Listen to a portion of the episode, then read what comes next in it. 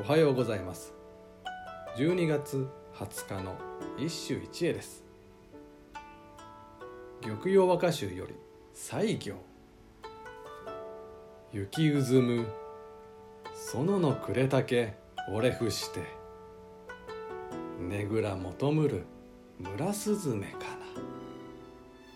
な。雪うずむ。園の暮れ竹折れ伏して。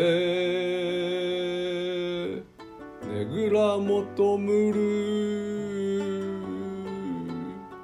村スズメかな。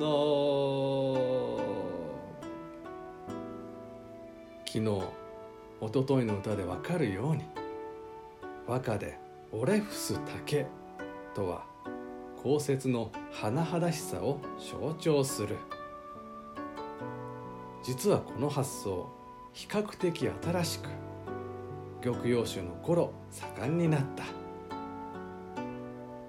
実のところ竹自体が和歌の当たり前の風景となったのがこの玉葉集と言えよう。加えて今日の歌。なんと「スズメ」が読まれている。ウグイスにホトトギスカリ。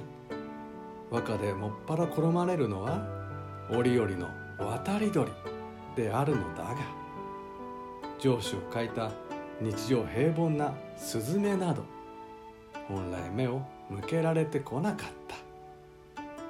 この個性はやはり周たる玉葉集そして読み人の西行あってこそだろ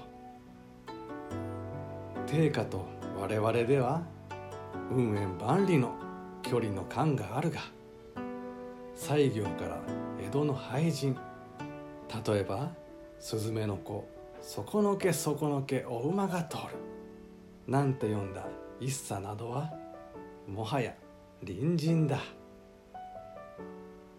以上。今日も素晴らしい歌に出会いました。